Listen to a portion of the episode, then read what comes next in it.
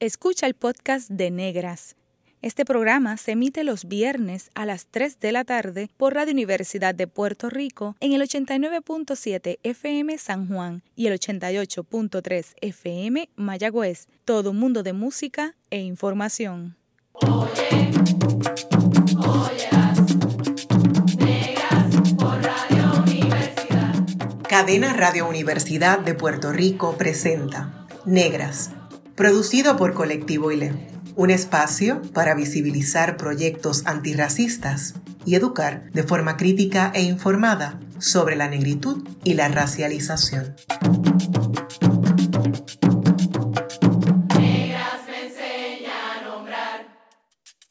Hoy en Negras les saludan Isamara Jiménez Díaz y María Beatriz Serrano Abreu.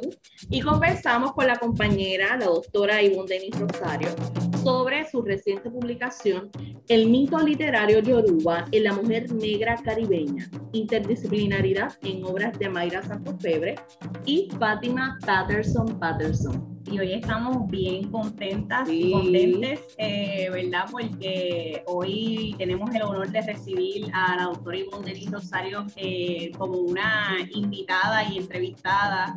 Eh, ¿verdad? Usualmente Ivonne está de este lado del programa, pero hoy le tocó a ella ser la entrevistada. ¿Cómo estás, Ivonne? Bienvenida. Buenas, saludos compañeras, qué buena verlas desde este otro lado. Sí. Mira, Ivonne, nos gustaría que nos cuentes un poquito de ti. Eh, ¿Quién es Ivonne Denis? Bueno, primero que nada, gracias por la invitación que había evitado a toda costa, pero bueno, eh, que no me parece muy apropiado hablar de mí, pero sí les voy a decir para los que no me conocen que soy la hija de Juan Denis y Alejandrina Rosario. Eh, tengo dos maravillosos hijos que han extendido la familia. Soy compañera de un cubano, hermana, soy escritora de nacimiento y me he dedicado a la ficción y ejerzo también como eh, docente aquí precisamente en el recinto de Río Piedras. Y pues llevo hace un tiempo eh, escribiendo ficción en textos diversos eh, de literatura, novela, cuento, poesía. Esa soy yo en términos generales. En términos generales, y hoy vamos, queremos hablar un poco de tu más reciente publicación. Eh, voy a repasar el título, El mito literario yoruba en la mujer negra caribeña, interdisciplinariedad en obras de Mayra Santos Febres y Fátima Patterson Patterson. Cuéntanos cómo, cómo, nace, eh, cómo nace esta producción y eventualmente esta publicación. Pues mira, este libro surge precisamente de un acercamiento que hice a nivel doctoral de textos y obras de la literatura de dos protagonistas, como bien mencionas, Mayra Santos Febre y Fátima Patterson Patterson, eh, que utilizaron precisamente a mujeres negras en sus textos literarios para acercarse, ¿verdad?, al estudio de manera indirecta, y es la investigación que hago, sobre el mito y la religión yoruba, cómo ellas han utilizado eh, sus textos para expresar, mostrar un poco este, esta otra faceta de las mujeres negras. Y yo en este libro lo que pretendo es hacer ese análisis del mito desde esa literatura. Ivonne, ¿qué, ¿qué es el mito? ¿Cuál es la función del mito en la cultura? Pues mira, eh, casi siempre cuando hablamos de mito lo asociamos a leyendas, lo asociamos a cuentos y, tienen un parecido bastante similar, pero algunas definiciones precisas del mito pueden constituirse como, como un paradigma eh, hasta contradictorio, ¿no? Es algo abstracto con el cual vivimos y que se sostiene, ¿verdad?, con el pasar del tiempo. Así que eh, para dar una definición un poco más precisa, ¿verdad? De otro, de un teórico que eh, trabaja el mito, eh, Strauss, él hablaba del mito como algo eh, que era parte de la idiosincrasia cultural, ¿verdad? De, de, los países, de, de, la tierra, ¿no? De la gente, de los pueblos. Así que el, mito es parte de, nuestra cultura, es parte de, nuestro ideario también. El mito dentro de la cultura, por ejemplo, eh, en el caso de esta investigación que, que realicé, utilicé precisamente un teórico que trabajaba el mito, Gilbert Durán, eh, porque él hablaba precisamente de esa conexión directa entre el mito y la cultura. Así que él consideraba el mito como ese modelo esencial de toda narración, o sea, es la estructura que rige los pueblos. Y dentro de la literatura, pues es precisamente ese vehículo que nos permite asirnos del mito. Y estas autoras, eh, desde mi perspectiva y desde mi, desde mi análisis, lo utilizan. Y una, un enfoque que tú utilizas este, en el contexto de esta, de esta escritura eh, o de esta publicación tuya para eh, acercarte a analizar los textos que has seleccionado es la teoría de la mitocrítica. Háblanos un poco más de eso, a qué se refiere, ¿verdad? O, o, en qué está interesada en estudiar la teoría de la mitocrítica. Pues mira, eh, Gilbert Durán precisamente es el que crea ese concepto de la mitocrítica. Eh, y, y, él utilizaba el mito junto con la crítica, ¿verdad? También para discutir esas áreas socioculturales o esas ideas de cosmovisión eh, que se alojan también en las artes.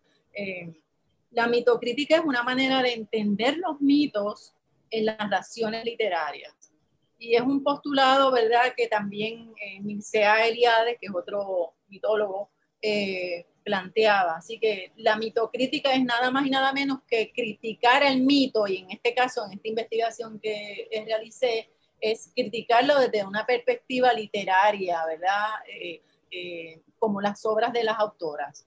Es, es criticar el mito alojado en las obras de estas autoras. ¿Y cuáles son los mitos que prevalecen en, en nuestro contexto sociocultural sobre la mujer negra? Pues mira, precisamente como los mitos están muy unidos a los acontecimientos del pasado, a la creación misma eh, del mundo, son permanentes. Eh, son como el todo, ese pasado, ese presente y ese futuro que, permanece. Eh, y en el caso de la mujer negra ha sido constantemente estructurada en esas permanencias del pasado, aún en la actualidad. Esos idearios y esos mitos que se han recreado y que mantenemos, en el caso de las mujeres negras es, es permanente. Es como si se hubiesen dejado alojados en su eh, idiosincrasia como mujer negra y nosotros, ¿verdad? Desde la perspectiva literaria, en este caso particularmente, lo seguimos perpetuando. De eso se trata. Y lo mismo sucede, te pregunto, ¿no? Eh, ¿Qué mitos existen sobre la religión yoruba? Pues eh, justamente como la religión yoruba, eh, su historia viene muy unida a, nuestra, a nuestros ancestros esclavizados. Hay una historicidad de la religión yoruba desde esos orígenes africanos que también sostienen unas ideas eh, que van unidas, aunque no queramos, a un discrimen, a un racismo y a un pensamiento salvaje mitológico, ¿verdad?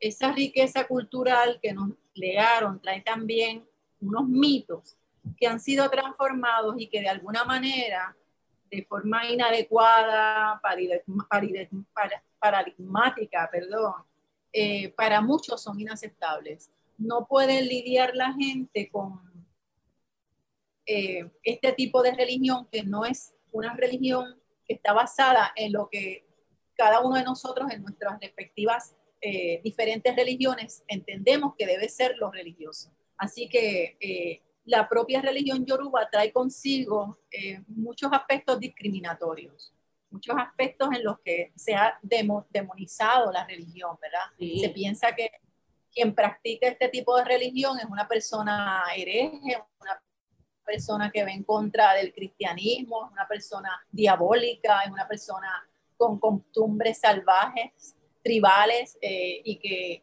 y que no guarda relación ¿verdad? con lo que se espera de las costumbres culturales religiosas nuestras que quería, ahora que hablas de eso, este, porque no podemos desvincular esta conversación del tema del racismo, ¿verdad? Claro. Eh, ¿cómo, entiendes o cómo vinculas tú eh, que el racismo ciertamente ha mediado esa visión y eso ha mediado esa visión que la gente eh, comúnmente tiene sobre la religión yoruba y, y por lo tanto cómo el racismo también ha perpetuado eh, y continúa reproduciendo esos mitos sobre la religión yoruba. O sea, en términos generales, ¿cómo el racismo ha mediado en esa visión popularizada que tiene la gente sobre la religión yoruba? Pues precisamente por, por eh, pienso que el origen de la propia religión, ¿verdad?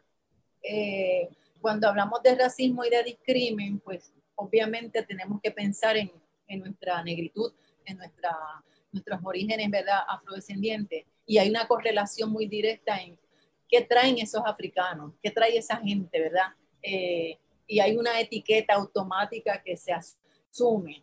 Eh, es negro, tiene un ideario religioso diferente que trae de esos esclavizados, así que es rechazado. Y tal igual se rechaza al negro de por sí, a la negra se rechaza también esa cultura que trae consigo y la religión es una de ellas, por supuesto. Y, y, y, por, y de hecho, ese mito que se va forjando de esa idea de lo que es eh, un negro, de lo que es alguien que practica una religión diferente. Y ahí me parece que hay muchos aspectos eh, eh, vigentes. Tú que llevas mucho tiempo, no solamente como escritora, sino como catedrática, tienes un vasto conocimiento en términos de escritores afrodescendientes. ¿Por qué entonces eh, seleccionaste a estas dos escritoras en particular? ¿Qué criterios tú utilizaste para seleccionar los textos de ambas? Bueno, primero, ambas. Eh, eh, Mayra Santos Febres, que tiene un legado literario altamente conocido.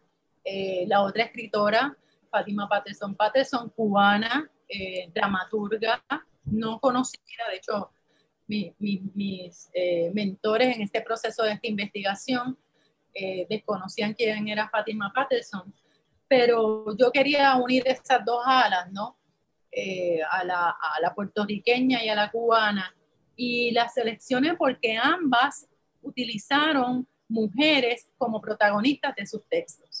Y para mí eso era fundamental. Además, por supuesto que ambas son afrodescendientes. Así que ellas entendían de qué se trataba esto de estar eh, diseñando una narración, otra en, en teatro, una caracterización de una mujer caribeña, negra, boricua, cubana en sus textos.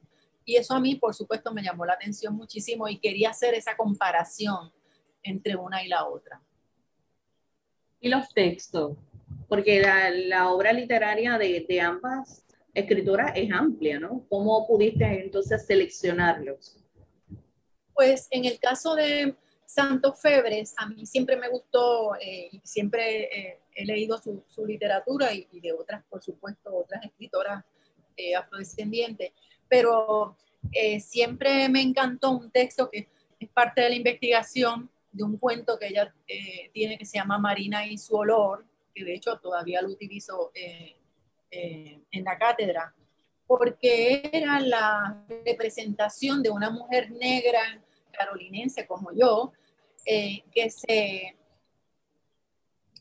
que se muestra, ¿verdad?, muy eh, defensora de sus raíces, ¿verdad?, y que recibe el embate del racismo.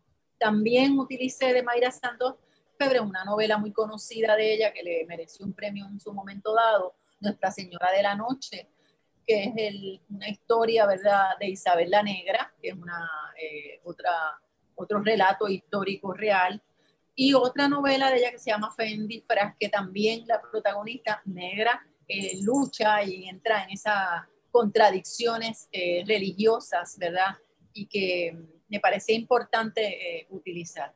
En el caso de Fátima Patterson, pues utilicé dos obras de ella de teatro, Repique por Mafifa y Aye Fumbi, que son obras en las cuales sus protagonistas son mujeres y utiliza ella en su diseño y en su caracterización eh, mujeres que se enfrentan a la ideología machista cubana del momento existente, en donde las mujeres no tenían eh, protagonismo ni podían ejercer en procesos religiosos yoruba y ella hace todo lo contrario, las ubica en un espacio eh, determinado donde son protagonistas y donde también ejercen eh, como religiosas dentro de esa religión.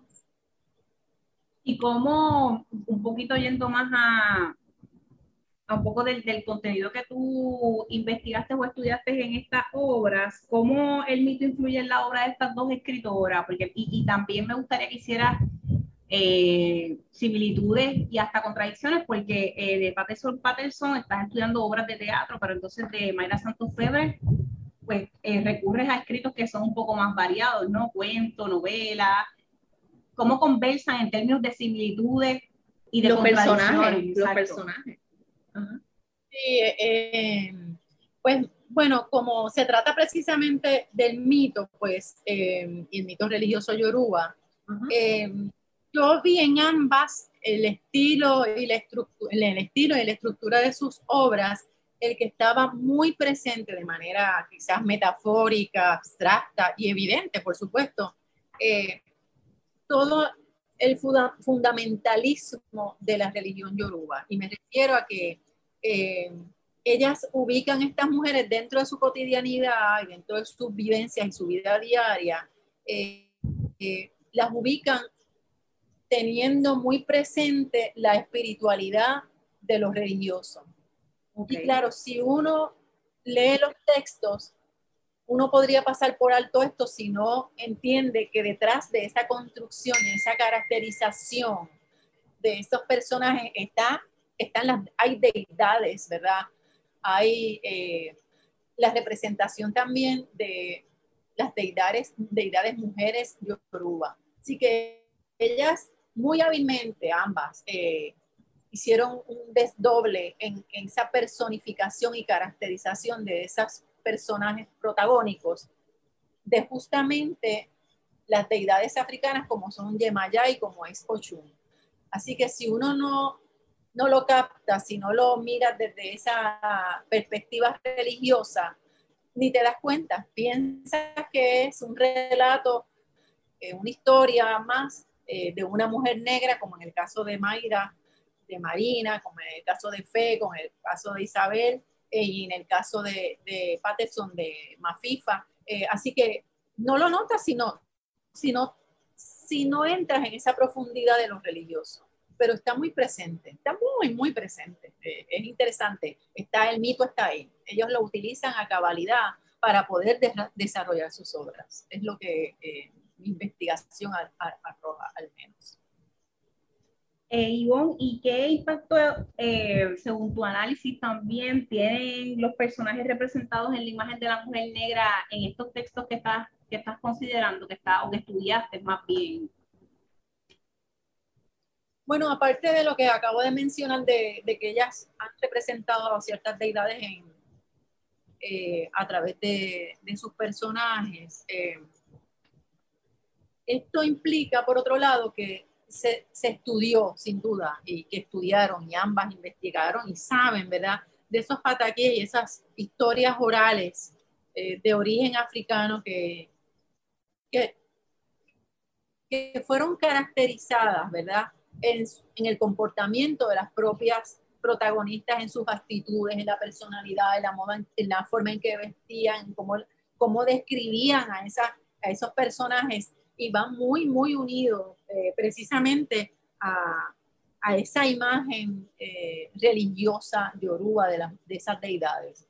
Ese diseño eh, para mí está fundamentado precisamente em, en el estudio de la religión. Así que para uno poder hacer esa crítica y ese análisis y argumentar todo esto que les he hablado de la mitocrítica, era preciso entender, ¿verdad? estudiar la religión para aplicar eh, esa crítica a esas obras y a esa manera de representar a las mujeres negras a través de la propia religión. Y hablando un poco, ¿verdad?, sobre cómo se desarrolla esa literatura, eh, ¿cuál es el contexto eh, en el que se encuentra tanto Santos Febres como Patterson Patterson en términos de la escritura y o la narrativa del tema de la negritud y la afrodescendencia. O sea, ¿cuál es ese contexto? Porque sabemos que ¿verdad? hay una variante en términos de las fechas, ¿no? De la época. ¿Cuál es el contexto en que ella se encuentra en aquel momento a la hora de escribir?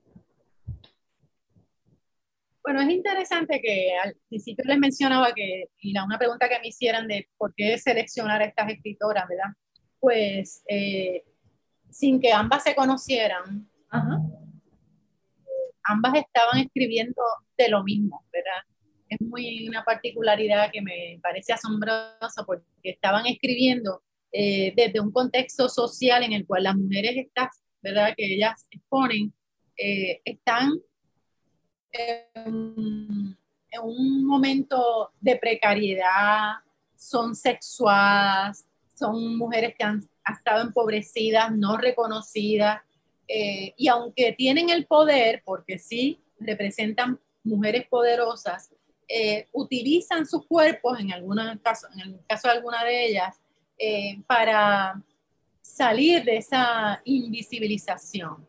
Así que el contexto es una cotidianidad muy real, vigente, de una mujer negra que está luchando, que está resistiendo y que aunque es un poco el comentario que amplío y desarrollo en el, en el texto, aunque el costo de utilizar el cuerpo para, apoderarse, para eh, sostener su poder, puede caer en el estereotipo.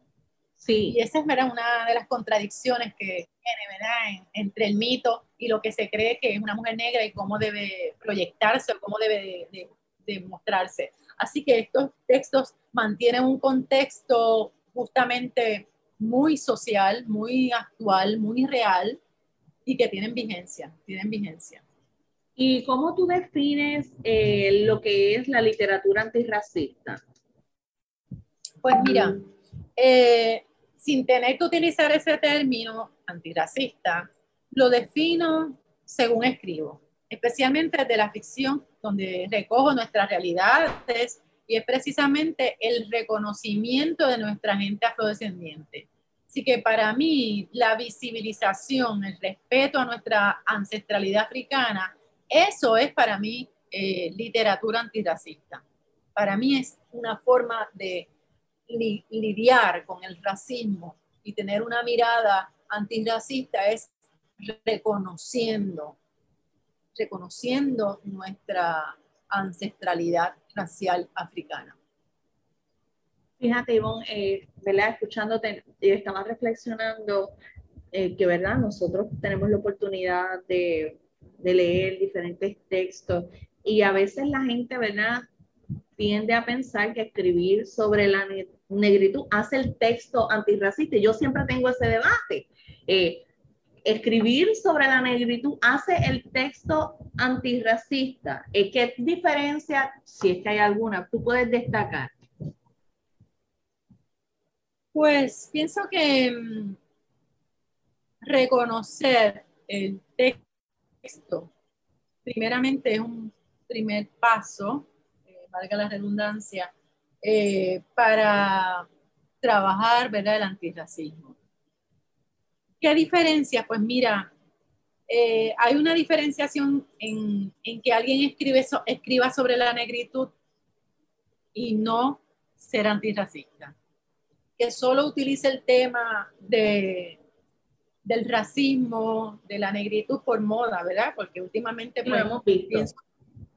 Sí, que hay como una, un ímpetu en agenciarse del tema sobre los negros y las negras, pero, pero hay en el pensamiento de muchos y en la actitud hacia, hacia los negros eh, racismo. Y es una contradicción para mí. O sea, quieres escribir sobre los negros y hablar sobre los negros, estudiar sobre los negros y las negras, pero eres racista, ¿sabes? No, no puedes lidiar con negros eh, invisibilizas el trabajo de los negros, eh, no hay representación de los negros en tu, ¿verdad? En, todo ese andamiaje que has creado para estudiar la, negritud.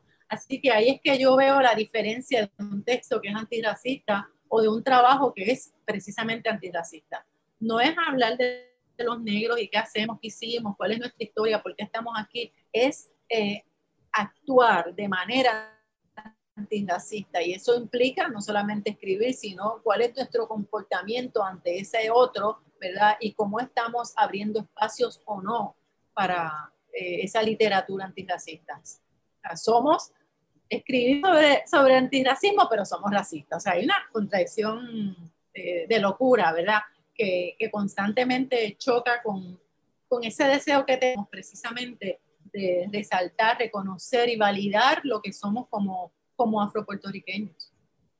Yo también quería eh, comentar que desde mi perspectiva, y no, no soy escritora para nada, eh, que también un texto antirracista, eh, y tú lo, creo que lo mencionabas hace un momento, es bien importante que el texto rescate y represente de una forma digna a nuestros ancestros, porque en muchas ocasiones vemos, eh, ¿verdad?, cómo se reproducen eh, ciertos estereotipos a través de la literatura. Y es una forma sutil de reproducir el racismo, ¿no? Y es, y es precisamente esa contradicción. Y hablando de esa contradicción, ¿por, ¿por qué tú crees que persiste eh, todavía esa, esa contradicción dentro de muchos escritores. Escriben sobre la negritud, pero no hay ese reconocimiento o no hay necesariamente ese diálogo profundo sobre lo que es el racismo y el impacto que tiene desde la literatura. ¿A qué tú crees que se debe e, esa contradicción? Wow, es una pregunta tremenda. Sí. Pero mira, no, eh, hay, no hay respuestas definitivas, eso es lo bueno. Yo, yo quería, Isamara, casi me leíste en la mente porque iba más o menos por la misma línea y algo que quería reconocer de tu escrito es que eh, me impresiona y a la vez para mí es bien, es, de mucho valor en tu escritura que, eh, que, eres bien consistente en que también una de las características que a tu entender una lectura eh, antirracista debe reconocer, como dice Samara, la dignidad de los cuerpos y los cuerpos negros, ¿no? Eh, y entonces te, tengo que reconocer que tuve unas ciertas contradicciones mientras te leía, porque mm, hay como una línea fina, ¿verdad? Eh, para no caer en cómo utilizar y, eh, el, estereotipo y el mito de la mujer negra para continuar reproduciendo estas nociones como de hipersexualización del cuerpo de la mujer negra, pero entonces una de las conversaciones que tenía conmigo mientras te leía era que, bueno, por una parte hay gente que lo puede entender desde ese punto de vista, pero por otra también quizás haya gente que diga, bueno, pero también hablamos de, habla esa mujer eh, que tiene agencia sobre su cuerpo y que posee su cuerpo. Y entonces, ¿por qué no? ¿Verdad? Son, son como dos posturas puede que contradictorias y por eso es que digo que hay como una línea bien fina, ¿verdad? Eh, si continúa eh, reproduciendo ese, ese mito y esa hipersexualización del cuerpo negro. Claro, yo creo que tiene que ver también mucho de quién es el que habla o la que habla o la que escribe, ¿no? Eh, sí, porque hay quien dirá, perdóname, eh, no, estamos haciendo este señalamiento o esta representación porque es que estoy visibilizando la problemática que, que vive el cuerpo negro en la sociedad. Pues a mí no más que me, cuando, cuando te escucho pensaba, inmediatamente pensé en puestos a ganar. Puestos a ganar eran los cuerpos de las mujeres esclavizadas que fueron explotadas. Y siempre pienso, si, si ese cuerpo que se está en la literatura o en, las, en el cine, donde sea, si ese cuerpo se está utilizando para explotarlo. Esa es mi, esa, esa es la línea fina que yo tengo presente. Estás explotándome por mi cuerpo o simple y sencillamente estás reconociendo que tengo esto, este cuerpo, este es, ¿verdad? Estas nalgas, estas caderas, lo que sea. Es esa, esa característica muy, muy eh, de las mujeres negras. ¿Qué estamos haciendo con esa imagen? Esa es la preocupación que siempre me ha salido. Ivonne, de, ese, de esto vamos a retomar eh, esta conversación en breve. Regresamos con Negra y vamos a continuar dialogando con la doctora Ivonne Denis Rosario sobre el mito literario yoruba en la mujer negra caribeña. Sigue en sintonía con Radio Universidad de Puerto Rico. La clase de historia que no nos. Está escuchando el podcast de Negras. Este programa se emite los viernes a las 3 de la tarde por Radio Universidad de Puerto Rico en el 89.7 FM San Juan y el 88.3 FM Mayagüez. Todo mundo de música e información.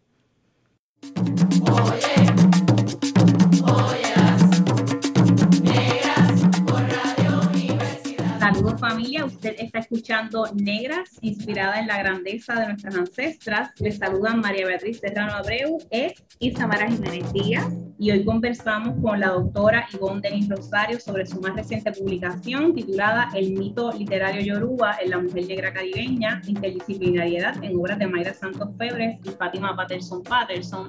Y una de las cositas que nos quedamos discutiendo en el segmento anterior tiene que ver ¿verdad? Con, con qué es eso de, eh, de desarrollar una literatura antirracista y estábamos conversando también eh, de, que, de que en tu escrito, Ivonne, eres bien consistente, número uno, en reconocer eh, la importancia de escribir desde la dignidad de los cuerpos negros y también nos estabas comentando que eh, otro aspecto que para ti hace eh, el texto antirracista tiene que ver también con reconocer eh, la ancestralidad africana, ¿verdad? Que, está muy presente en nuestra cultura y creo que es un buen, un buen enlace para este, esta segunda parte de la conversación una crítica o lo que yo veo como una crítica o planteamiento que tú haces en la introducción del libro tiene que ver con, número uno, con una escasez de literatura relacionada a los temas eh, que tengan que ver con negritud, afrodescendencia en Puerto Rico y muy atado a eso, una escasez también de crítica literaria relacionada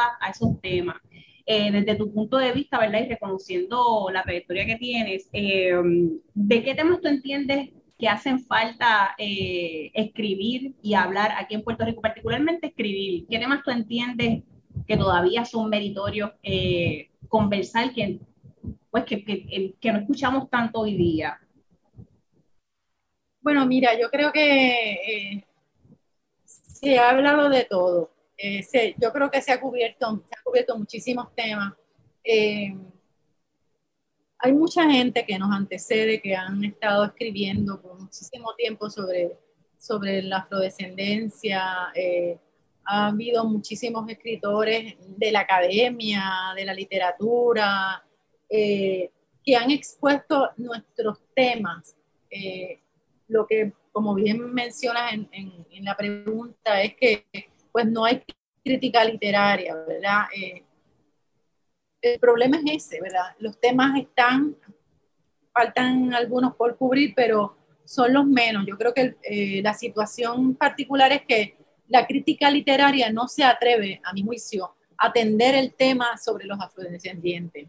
Es como si eh, no se atreven a hablar de lo, primero, no pueden hablar de lo que no saben, como dicen los cumados, no, no te metas si no sabes, pero pues, pues hay que meterse, ¿verdad? Hay que también eh, participar en el análisis y en el juicio y en la crítica eh, de temas que tienen que ver con la tendencia por una forma de eh, alojar y dejar a un lado todas esas ideas racistas que precisamente muchísimos críticos tienen. lamentablemente nuestros críticos literarios le temen al tema, le temen hablar analizar, a estudiar los textos escritos eh, por los afrodescendientes y sobre el tema de afrodescendientes. Eh, se han cubierto muchísimos temas, pero hay un temor, hay un temor eh, vigente.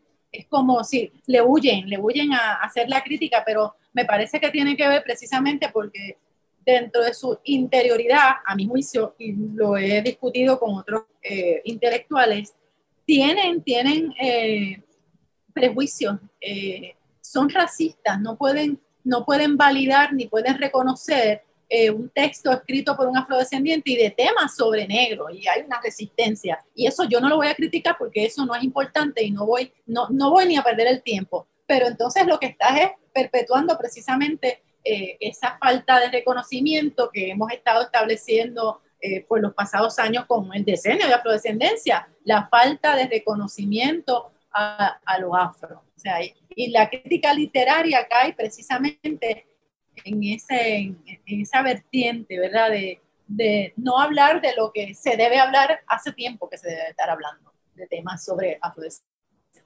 Yo quería comentar que es posible, eh, María Beatriz, que haya un temor en términos de, de realizar esa crítica, porque hay que ser honestos y honestas. Muchas personas le tienen temor a los escritores afrodescendientes y dicen, no me voy. Y, vos se ríe, y vos se ríe, pero es que es cierto, dicen, no, yo no me voy a atrever a escribir porque entonces después todo el mundo va a salir en defensa de fulano, fulano.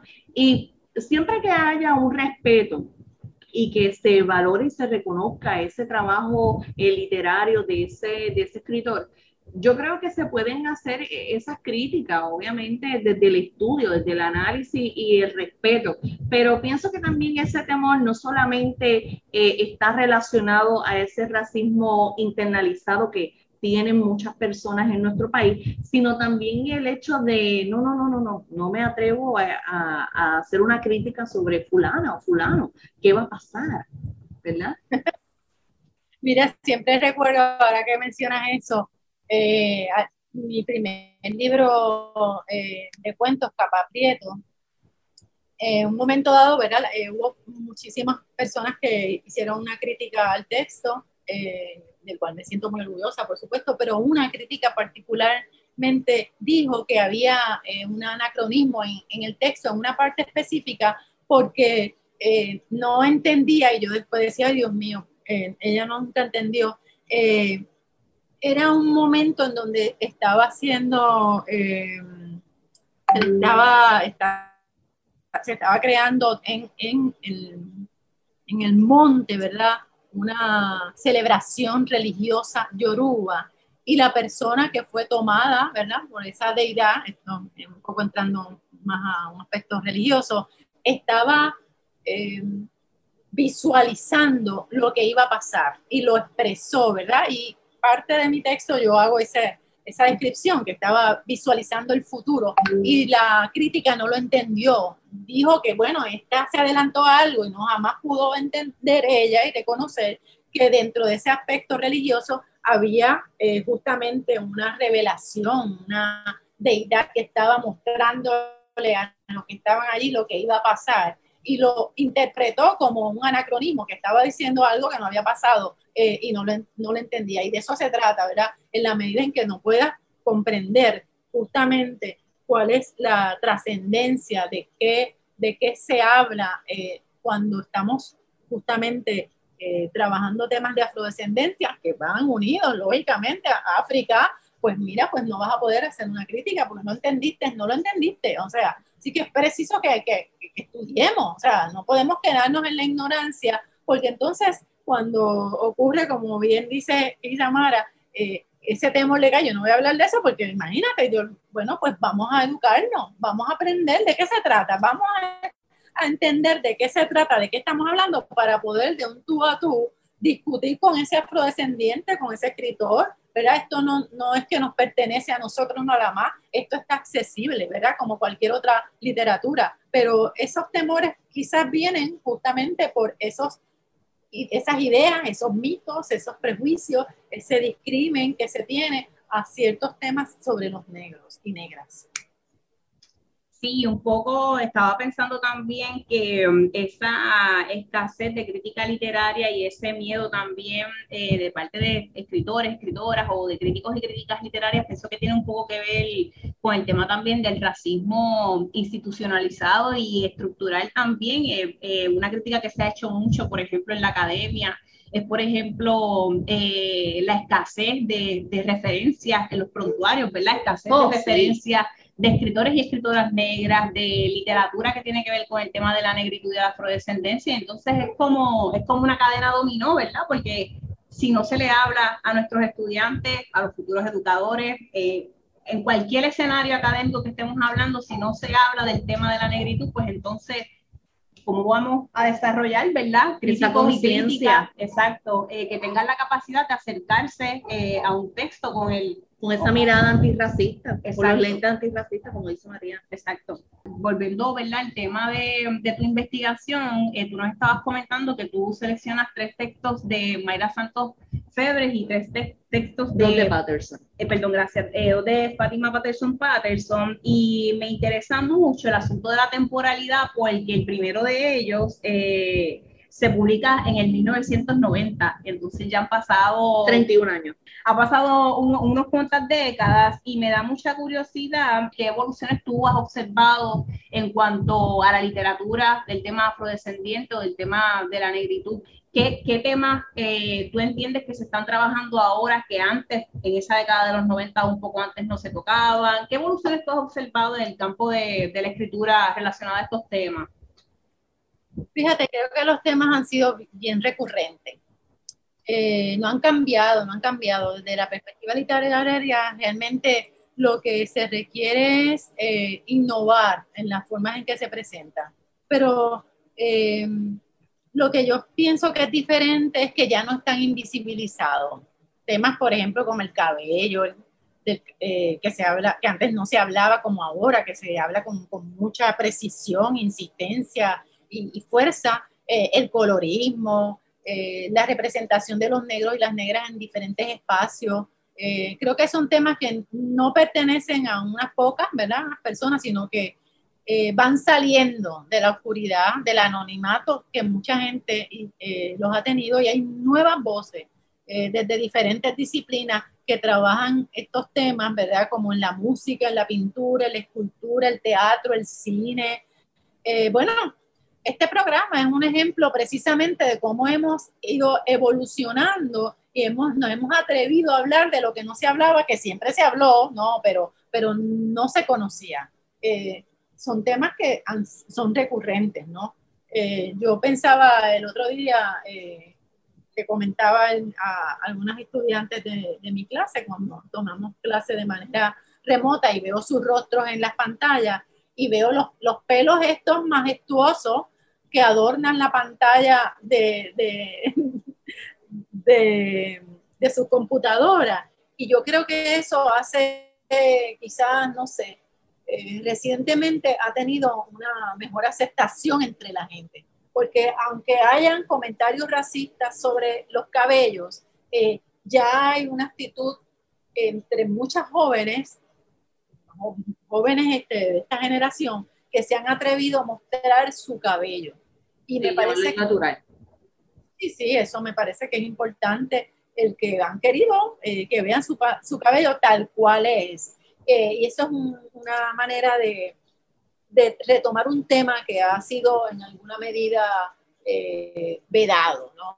Y hablando de esos temas, ¿verdad? ¿Qué temas tú consideras que aún están invisibilizados? Que tú dices, este, estos temas dentro de la literatura afrodescendiente, literatura antirracista, aún hay que darle más espacio. Hay un tema que a mí siempre me ha preocupado que no, que no manejamos y son las masculinidades. Me interesa muchísimo el tema de los hombres negros y cómo han tenido que enfrentarse. Es como si nos hemos olvidado de los hombres negros.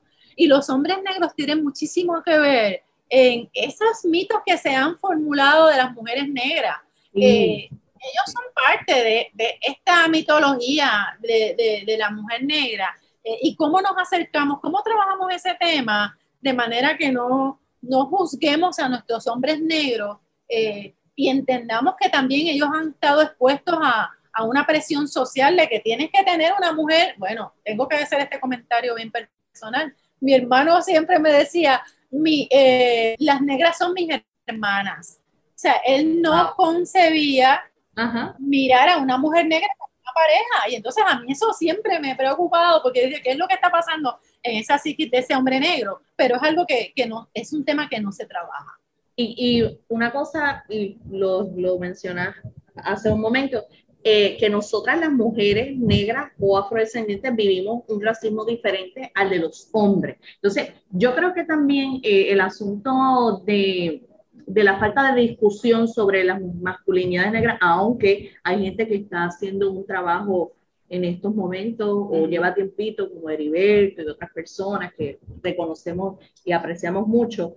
Creo que este, este tema también está vinculado al hecho de que eh, hay una dificultad eh, para hablar con los hombres o que los hombres eh, se apropien de unos espacios para dialogar esos temas en particulares. Aun cuando, ¿verdad? Los hombres han tenido muchos espacios, no necesariamente eh, han tenido la apertura, ¿verdad? De, de discutir ese racismo que ellos, que viven ellos, ¿no? Diferente, ¿no? Sí, o inclusive yo pensaría que hasta sentir la convocatoria o la invitación, porque en varios procesos en los que hemos estado, yo que he tenido la experiencia de dar talleres de turbante y participar en otros procesos de colectivo y lee, eh, lo recurrente es que quienes más participan son mujeres, sí. mujeres negras, mujeres afrodescendientes, eh, ¿verdad? Así que es como... Para, para los grupos las organizaciones antirracistas, eh, me parece que sería importante examinar el hecho de que por qué, ¿verdad? No hay, no, no se siente en ellos llamado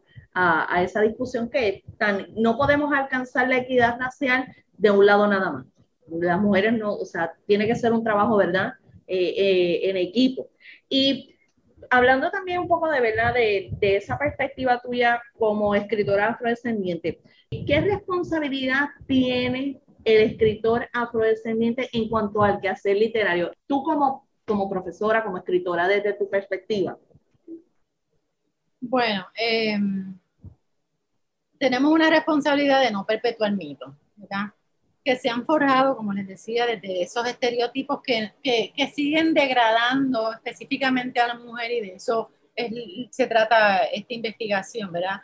Eh, no creo que, que sea adecuado que nos sigan utilizando como estas mujeres, como habíamos mencionado hace un rato, hipersexualizadas, sexuadas, exóticas, eróticas, ¿verdad? Las mejores amantes, ¿verdad? Sí. Eh, no hay necesidad de eso para que eh, nos reconozcan. Creo que eh, para mí raya en lo ofensivo, ¿verdad? Eh, y no necesitamos validar desde nuestros cuerpos nuestra negritud. Y en ese sentido es bien importante, hay que tener mucho cuidado la utilización y la explotación de la imagen de la mujer negra a través de la literatura. Porque pensar que eso vende, ¿verdad? La, la, la negra ardiente, ¿verdad? Que es lo llamativo, que es lo que lo que puede provocar el que sí, esto vamos a leerlo porque aquí hay una... capitalizar el cuerpo, ¿no? Capitalizar los cuerpos. Y entonces eso me parece que, que, hay que tener mucho, mucho cuidado. Ahí está esa línea fina que hablábamos hace un rato, ¿verdad? hay, que, hay que medir que no estemos eh, mostrando, mostrándonos con, de una manera ofensiva, inadecuada, poco digna, eh, porque ya eso lo pasamos, ya eso nuestras ancestras esclavizadas lo sufrieron y no tenemos por qué estar sufriendo eso todavía en esta época, ¿verdad? Eh, siempre pienso, y esto es un comentario que también quería traer, eh, y, y, lo digo porque es mi experiencia, o sea, cuando pasa una mujer blanca frente a unos hombres y cuando pasa una mujer negra frente a esos otros hombres, pensando, ¿verdad?, en el piropo eh, popular muy puertorriqueño, yo me he percatado que a la mujer blanca no le dicen los mismos piropos que a la mujer negra. Eso sí. Hay una actitud muy de que a esta negra le puedo decir tal o cual cosa, pero a la blanca no. Y entonces, de eso se trata, de eso se trata, de cómo hemos perpetuado el vernos las candentes, ardientes, ¿verdad? Eh, y no podemos utilizar la literatura para esos fines, porque nos está degradando y nos afecta eh, esa, esa imagen que debe ser digna para cualquier mujer, no solamente la negra, para cualquier mujer. Y en cuanto ¿verdad? a las aportaciones, ¿qué, ¿qué aciertos tú puedes reconocer por parte de las autoras en cuanto al, al uso del mito eh, como referente en su literatura?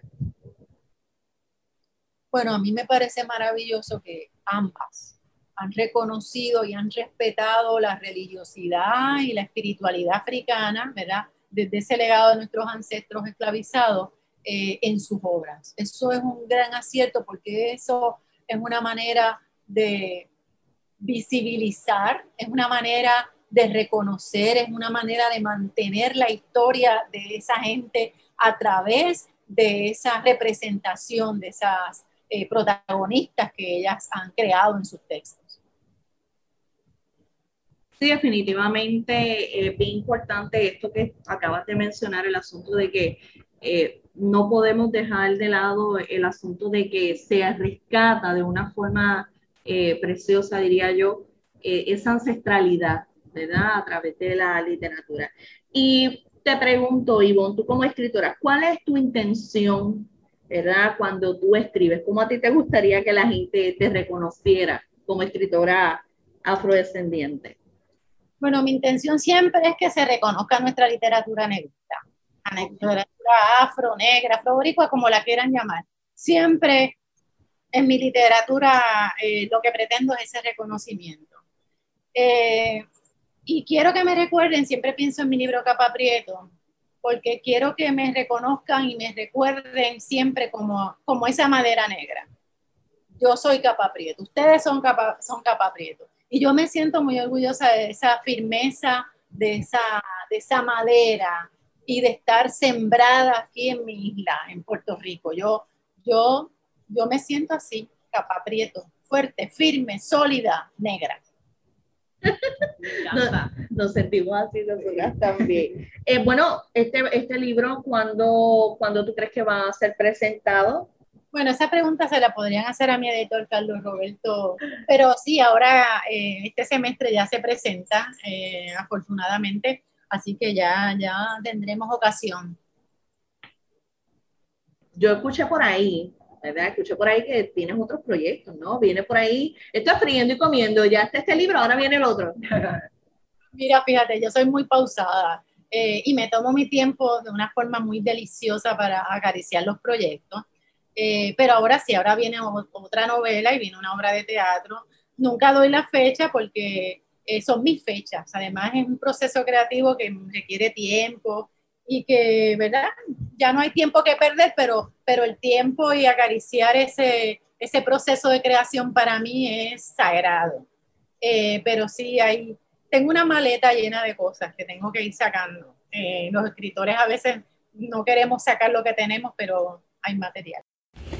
Bueno, ya llegando casi a la parte final de este programa, queremos escuchar en la voz de Ivonne Denis Rosario recitar el poema titulado Mito, que es de la autoría del poeta y autor Miguel Barnett eh, y que se encuentra publicado en el libro titulado Poesía Afroantillana y Negrista, Puerto Rico, República Dominicana y Cuba de la editorial de la Universidad de Puerto Rico.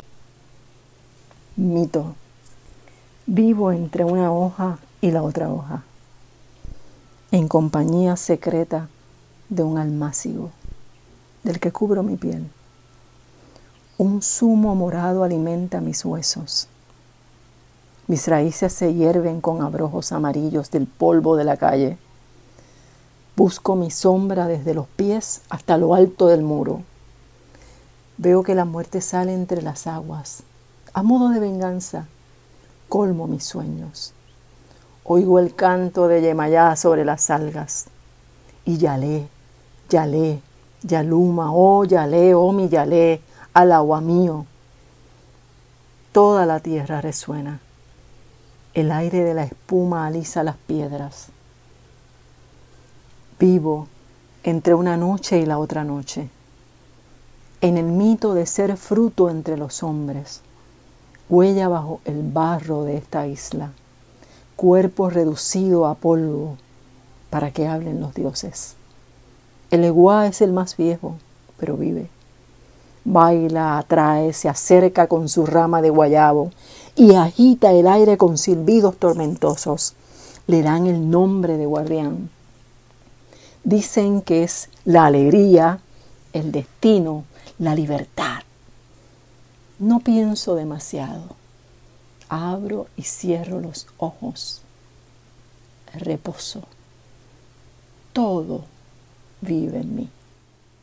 Ivonne, estamos, bueno, María, estamos aquí encantada. Súper agradecida de que, de que hayas aceptado la invitación eh, así que familia, muchas gracias por atender. Como siempre, agradecemos al personal técnico de Radio Universidad por su apoyo en esta edición de Negras. No olviden sintonizar Negras el próximo viernes a las 3 de la tarde. Feliz viernes a todos y buen fin de semana. Cadena Radio Universidad de Puerto Rico y Colectivo ILE presentaron Negras, asumiendo nuestro justo rol como forjadoras de cambio. Acaba de escuchar el podcast de Negras. Le invitamos a que nos sintonice los viernes a las 3 de la tarde por Radio Universidad de Puerto Rico en el 89.7 FM San Juan y el 88.3 FM Mayagüez. Todo un mundo de música e información.